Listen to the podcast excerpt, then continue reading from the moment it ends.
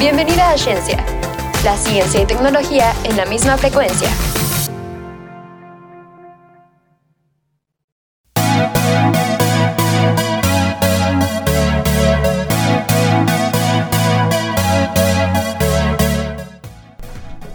Hola, bienvenidos todos a Ciencia, la ciencia y tecnología en la misma frecuencia.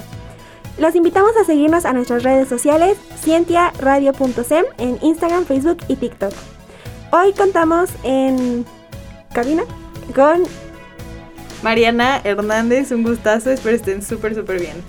Ah, y Valeria Romero, espero también se encuentren bien. Y David Sánchez, espero también todos estén súper bien y emocionados porque el día de hoy vamos a tratar con unos temas muy interesantes. Muy interesantes.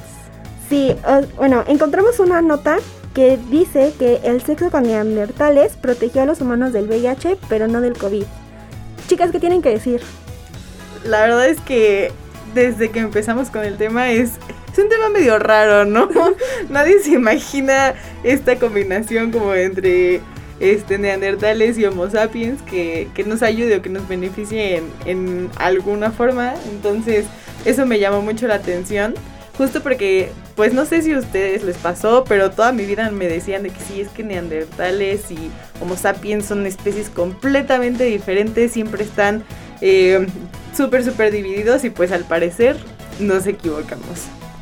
Sí, yo creo que siempre nos enseñan como de que no, tienes que distinguir muy bien entre neandertales, porque creo que mucha gente tiene la creencia de que los neandertales solo somos los humanos en tiempos antiguos y realmente es una especie completamente diferente y que actualmente está extinta, ¿no? Pero pues yo creo que al ser tan parecidos, obviamente fue inevitable que hubiera ahí una combinación de humanos y que neandertales. Se enamoraran por ahí de repente y la verdad es que es algo muy interesante y lo que nos dice esta nota es que eh, al combinar los genes de Homo sapiens con los genes de neandertales hubieron ahí algunas mezclas, eh, algunas mutaciones medio extrañas que nos permiten en algunos casos este tener una mucho, mucho mayor resistencia al VIH, a contraer esta enfermedad.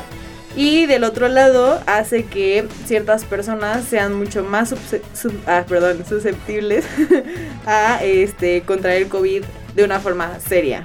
A mí también me pareció muy interesante como, o sea, también uno piensa que siempre se ha evolucionado de manera lineal, ¿no? O sea, que que no podemos volver a eso de los neandertales y así, pero el ver que podemos tener genes es como, ¿qué onda? O sea, porque siguen presentes y se ha, o sea, ya hay muchas personas que, eh, bueno, por lo que entendí, como que tienen algunos genes que, pues como dices, los benefician, otros los afectan y pues sí, está como muy loco. Sí, está muy interesante que es como una dualidad, ¿no? O sea, o tienes como protección contra la infección por VIH y te da más fuerte la infección por COVID o tienes como protección contra la infección por COVID, pero más susceptibilidad a la infección por VIH. Sí, y eso es como ese dicho que dice, ¿no? Que Dios aprieta pero no ahorca. Creo que aquí, aquí tenemos la prueba y justo este, me encontré que entre el 1 y el 4% del genoma nuclear proviene de los neandertales.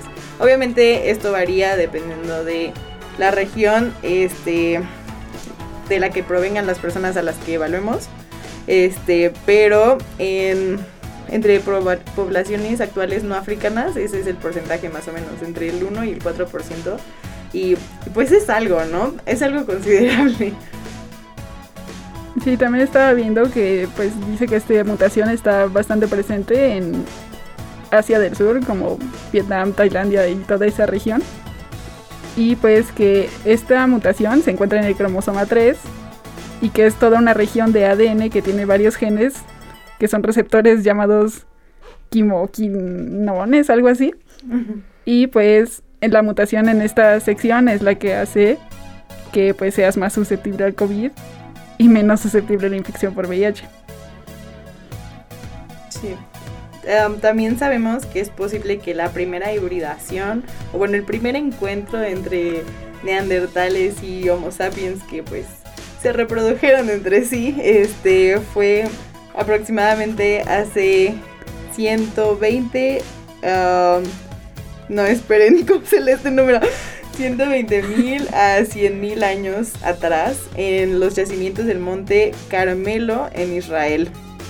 Entonces más o menos para que se vayan, para que ubiquen un poco ¿Desde este, ajá, el contexto vaya, de cómo el esto. contexto de esta situación. Sí, Sí, pues. también este, ay, perdón, No, no, te habla. Este, que pues esto como que se, se pudo haber dado también porque el virus, bueno, como que se protegían de la viruela. Yo, yo alcancé a leer eso. Sí. Y, o sea, como es muy increíble el genoma humano, de verdad. O sea, todo lo relacionado a está increíble y ver cómo, cómo hay mutaciones, como dicen, buenas, malas, Dios da, Dios quita. este, pero sí, o sea, no sé si alguien tenga más- algo más que agregar. Pues, o sea, lo último es que Hugo Seberg y Svante Pavo, espero estar diciendo eso bien, creo que no, pero bueno, estos científicos del Instituto Karolinska en Suecia fueron, este, pues los principales, eh, no sé, investigadores con respecto a esta, esta situación que nos encontramos con respecto al, al VIH y a lo del COVID. Y ellos, uno de ellos, eh, Hugo Serberg, fue de los principales responsables en la secuenciación del genoma neandertal. Entonces, podemos asumir que este señor sabe bastante y, y es muy, muy interesante cómo eh, todas estas investigaciones que hacemos pueden darnos respuestas de por qué eh, actualmente vivimos ciertas situaciones, algunas personas y otras no, porque muchos nos hemos preguntado, ¿cómo rayos esta gente hace cosas tan no sanas y no les da COVID y estas otras personas les da y no les da fuerte y estas otras les da y pues no sé, ah, tienen que intubarse, ¿no? Tienen eh, muchísimas complicaciones. Entonces por aquí podemos em- empezar a entender un poco de qué es lo que está sucediendo. Sí, o sea, es, es muy sorprendente que, o sea, a- a- que es una enfermedad como nueva, no tenemos las respuestas ahorita, vienen desde hace muchos años, la cifra que dijiste, o sea, ¿qué onda? Sí. Y creo que también es importante decir, ¿no? De las vacunas, porque este gen, aparte de la protección al COVID, pues también daba protección a la viruela, ¿no? Y la viruela, pues actualmente ya está, no erradicada por completo, pero ya hay muy poquitos casos gracias a las vacunas. Y pues creo que ahora que está lo de la vacuna del COVID, creo que es importante ver cómo sí funciona, ¿no? Sí, Porque ahora ya no dependemos de ese gen para protegernos de la viruela. Sí, justamente creo que entre más podamos entender qué es lo que nos da nuestro nuestro código genético, que es este de qué se trata todo esto de la genética y cómo funciona, creo que eh, más podemos aceptar, por ejemplo, lo de las vacunas, más podemos darnos cuenta de que todo esto es ciencia pura, ¿no? Que, que no es como que estemos inventando cosillas por ahí de que, ay, sí, el 5G que trae las vacunas y Sí, cosas no. así. No, que realmente hay un sustento muy, muy grande atrás de todo esto. Sí, pues también recordar que aunque digas, no, pues ya van como dos años de pandemia y nunca me he infectado por COVID o no me ha dado nada grave, pues tampoco es como de aprovecharse de eso y empezar a salir sin cubrebocas y pues escupirle a la gente, ¿no? Y toserles encima. Hay- hay que Porque así como tú igual y no tienes esa mutación y estás protegido contra el COVID, pues la persona que tienes al lado no, está al revés, ¿no?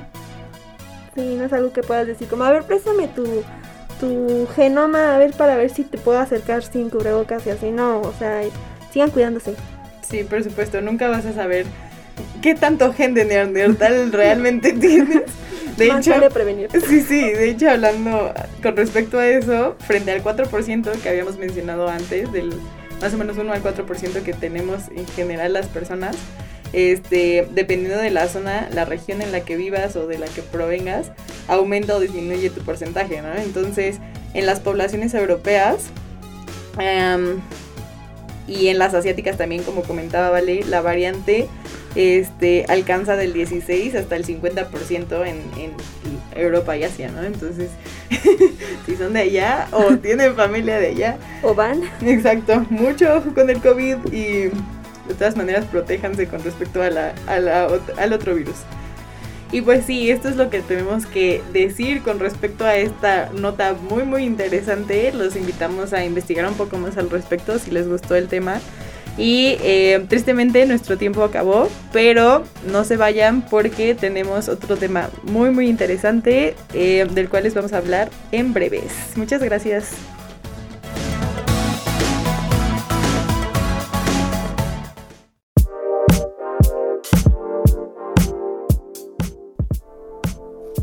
Y bueno, así como en esta época estamos sufriendo por una infección respiratoria por COVID, los dinosaurios en su época también se vieron afectados por una infección respiratoria. Y esto fue descubierto gracias a que paleontólogos recuperaron un fósil al que nombraron Dolly y de este dinosaurio recuperaron una parte del cráneo y algunas vértebras del cuello. Se dieron cuenta de que había una infección respiratoria porque las vértebras encontraron unas pequeñas lesiones las vértebras que están como pegadas a los pulmones y pues esto indica que tuvo síntomas como tos que le provocaron estas lesiones y aparte por la profundidad de las lesiones se dieron cuenta de que esta infección fue crónica, o sea, la tuvo durante mucho tiempo. Eh, Dolly, el dinosaurio, vivió alrededor de 20 años, pero no se sabe si murió por la enfermedad o por alguna otra causa. Una parte interesante de, de este descubrimiento es que justo los gérmenes no se fosilizan, bueno, no, no sucede muy a menudo. Entonces es la prueba de que en tiempos antiguos también existían eh, muchas enfermedades, muchos virus, bacterias que podían afectar a, a los dinosaurios. Y aunque sí suena muy loco pensar que un dinosaurio pudo haber tenido tos, y no solamente mueren porque se mataban entre ellos o porque la vida así lo decidía, pues la nota está genial. Y también pues eh, se había encontrado que habían muerto como por artritis, pero ahora gérmenes, wow. Sí, pobrecillos, la verdad. Sí me dio tristeza, pero muy interesante para nosotros. Y solo como dato curioso, pues este fósil fue encontrado en Montana, en esto, bueno, lo que ahora es Montana, en Estados Unidos. Y pues es un dinosaurio que tenía un cuello largo y también por eso pudieron recuperar como tantas vértebras, ¿no? Bueno, este fue el dato curioso de este programa. Para conocer más datos de este tipo, no se olviden de escucharnos aquí en Ciencia. Hola, bienvenidas y bienvenidos de vuelta a todos los que nos están escuchando. Eh, en esta sección vamos a platicar un poco sobre los bioplásticos que yo creo que todos hemos escuchado en algún punto de estos productos que supuestamente son mejores que el plástico y pues vamos a platicar un poco de qué son y pues cómo afectan al medio ambiente. Sí. Ah, me encuentro aquí otra vez con Mariana, Dabel y Valeria, su servidora. Y pues vamos a seguir platicando aquí en Ciencia. Sí, muchísimas gracias, Valen. La verdad es que justo siento que todos tenemos esta, bueno, tal vez no todos, pero al menos yo sí tengo esta pregunta de, ¿realmente funcionan mejor? ¿Realmente nos ayudan a este, contribuir a, terminar con el calentamiento global y todas estas cosas?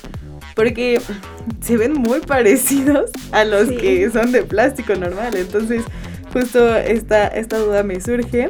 Y bueno, importantísimo, tenemos que, estamos hablando de bioplásticos, entonces les explicamos rápido un poco de, este, los bioplásticos son materiales biodegradables que provienen de fuentes renovables. Cualquiera que no sea, eh, pues, petróleo, ¿no? Básicamente. Sí. Y bueno, yo creo que es muy importante ya todo esto de empezar a desarrollar bioplásticos o algo que sea más amigable. Pero obviamente decimos, no, pues hay que ayudar al medio ambiente y todo. Pero también tenemos que ver que cubran nuestras necesidades. Como dices, realmente funcionan. ¿Cómo, cómo hacemos que, que sirvan, que sean útiles? Que tampoco cuesten tanto, que sean viables en su producción. Y pues, mm, no sé si quieres decir algo, ¿vale? Ah, pues sí, yo creo que tenemos que definir como de que los bioplásticos, algunas empresas hacen como trampita y o sea, le pueden llamar bioplástico a algo que no sea biodegradable, pero que sí venga de fuentes renovables. Entonces, pues sí están ayudando al medio ambiente como por parte de cómo lo producen.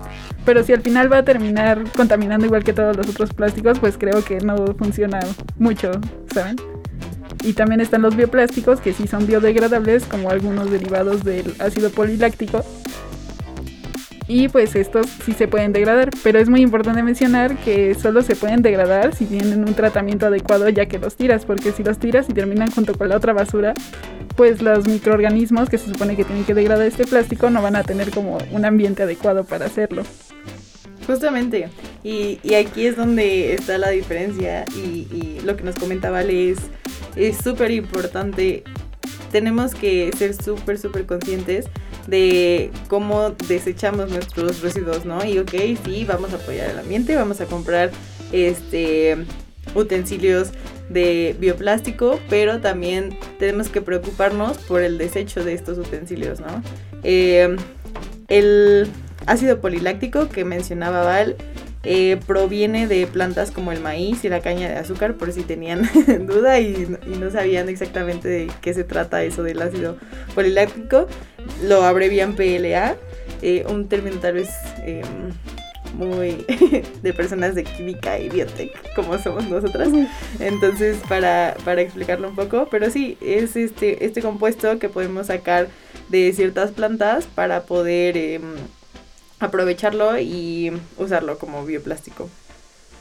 Y bueno, también yo creo que, o sea, sí es importante como el desecho y también el consumo responsable, porque muchas veces puede ser como, oh, mira, un tenedor, este, de bioplástico que lo voy a comprar para ser este, sustentable y toda la cosa. Pero si ya tienes de metal en tu casa, pues también ser responsable con tu consumo, ¿no? Este, moderen lo que compren. Y bueno, me impresiona mucho como el desarrollo científico también, eso es algo que quiero mencionar sobre cómo han mejorado los estudios, cómo han invertido y todo, em, para poder hacer que estos este, productos sean como muy parecidos y cubran las necesidades. Por ejemplo, he leído que algunos como que buscan mejorar como la flexibilidad, su durabilidad también, o sea que no se te echa a perder en dos meses. este y también como que toda su resistencia al calor, brillo y todas esas cosas. Es como muy impresionante todo lo que hacen los científicos así. Sí, y también creo que muchas veces nos enfocamos solo como en el descubrimiento o el producto final, pero pues creo que también tenemos que pensar mucho en la producción y pues si se van a producir bioplásticos a gran escala, pues también es importante considerar que, por ejemplo, el ácido poliláctico lo sacan del maíz o del azúcar de caña. Entonces también tendría que haber una zona para cultivar esto y pues obviamente esto implica ocupar territorio y eh, ocupar espacio para producir comida que pues sí hace falta. Bueno, no es que haga falta, ¿verdad? Es que no está mal distribuida, pero... Ajá, pues o sea, todo este espacio para producirlo pues también es como una parte importante de, si ayuda al medio ambiente o no. Justo hay que considerar todo como holísticamente, ¿no? O sea, desde dónde surge la idea, como nos comenta David, hasta este todo el proceso que hay entre esas, esa idea y, el desecho, ¿no? Prácticamente. Y, pero creo que sí es mm, al menos una respuesta a un problema muy muy grande que tenemos con los plásticos en general.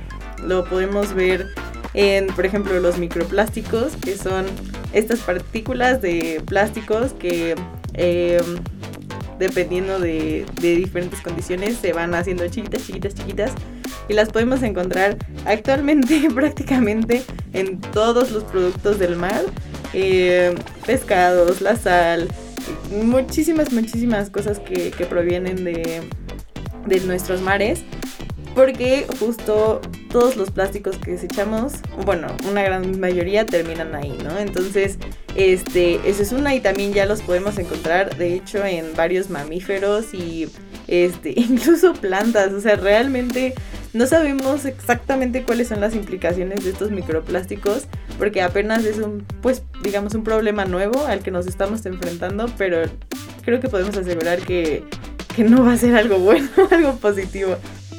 Bueno, aquí nos comentan que también encontraron microplásticos en la placenta de una mujer embarazada y en la fosa de las Marianas, que es Uy, Fosa de las Marianas, sí, Mariana, muy interesante.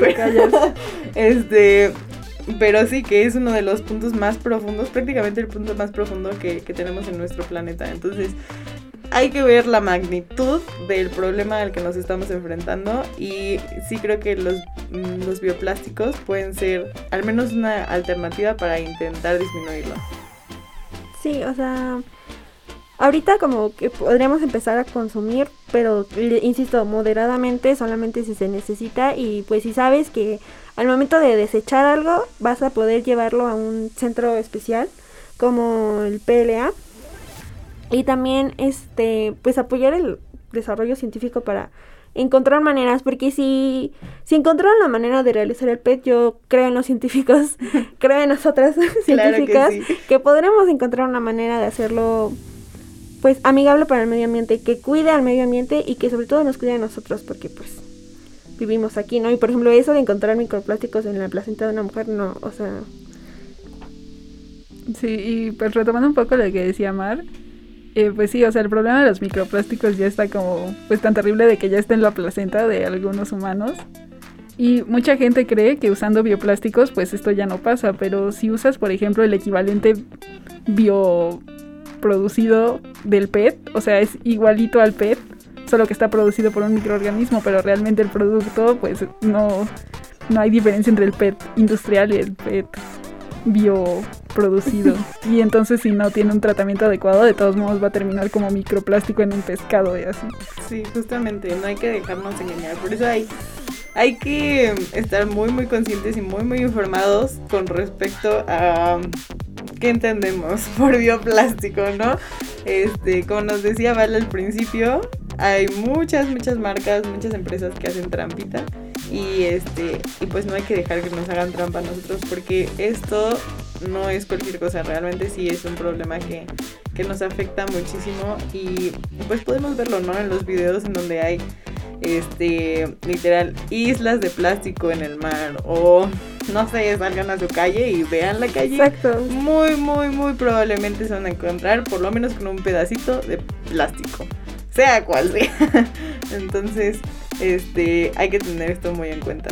Sí, hay que ser muy conscientes al momento de comprar, al momento de pues eh, querer eh, invertir en algo, tenemos que ver bien si es bueno, si la marca no miente o si hay alguna reseña o algo. No sé, o sea, creo que eso entra como en nuestra responsabilidad como consumidores. Sí, justo cuando mencionas del consumismo, pues también es un, un problema muy Sí. grande porque muchas veces decimos, no, pues es que no uso eh, popote, digo, no uso popote de plástico porque de todos modos las empresas los producen, pero pues estas empresas producen a demanda, ¿no? Entonces pues también es un poco parte de qué tanto consumimos nosotros y en ese sentido. Sí, hay que ser súper conscientes de qué realmente necesitamos y qué nos están programando en el cerebro para, para que compremos, porque realmente si hacen esto. No sé si les ha pasado que de repente están en sus teléfonos, en sus redes sociales favoritas y, y les sale de repente, no sé, una botella. Y se van a la otra red social y también les sale la misma botella. Y de repente ya están pensando en la botella y después compran la botella. Entonces, realmente tienes 70 botellas en tu casa que pues podrías fácilmente usar, pero es que esta es la botella. Entonces hay que ser, no hay que dejarnos manipular de esa manera. Hay que Sí. pensar muy bien antes de comprar y todo. Sí, que no los gaslighten las empresas. También cuiden su bolsillo. Les ayuda. Muy importante. Sigan nuestros consejos porque vamos a cuidar sus bolsillos también. Sí. Y bueno, creo que estamos llegando al final de nuestro programa. Les agradecemos mucho al habernos escuchado y estar aquí con nosotras. Estoy aquí en cabina con Mar, David y yo, Valeria. Esperamos que les haya gustado muchísimo el programa y les recordamos seguirnos en todas nuestras redes sociales, cienciaradio.sem y ciencia se escribe cientia, pero se pronuncia ciencia. Y pues esperamos encontrarnos otra vez aquí en Ciencia. Muchísimas gracias. vemos. Cuídense. Bye. Esto fue Ciencia. Escúchanos en exclusiva por Frecuencia SEM y plataformas digitales. No olvides seguirnos en nuestras redes, en Facebook, Instagram y TikTok como arroba cienciaradio.sem. ¡Nos vemos!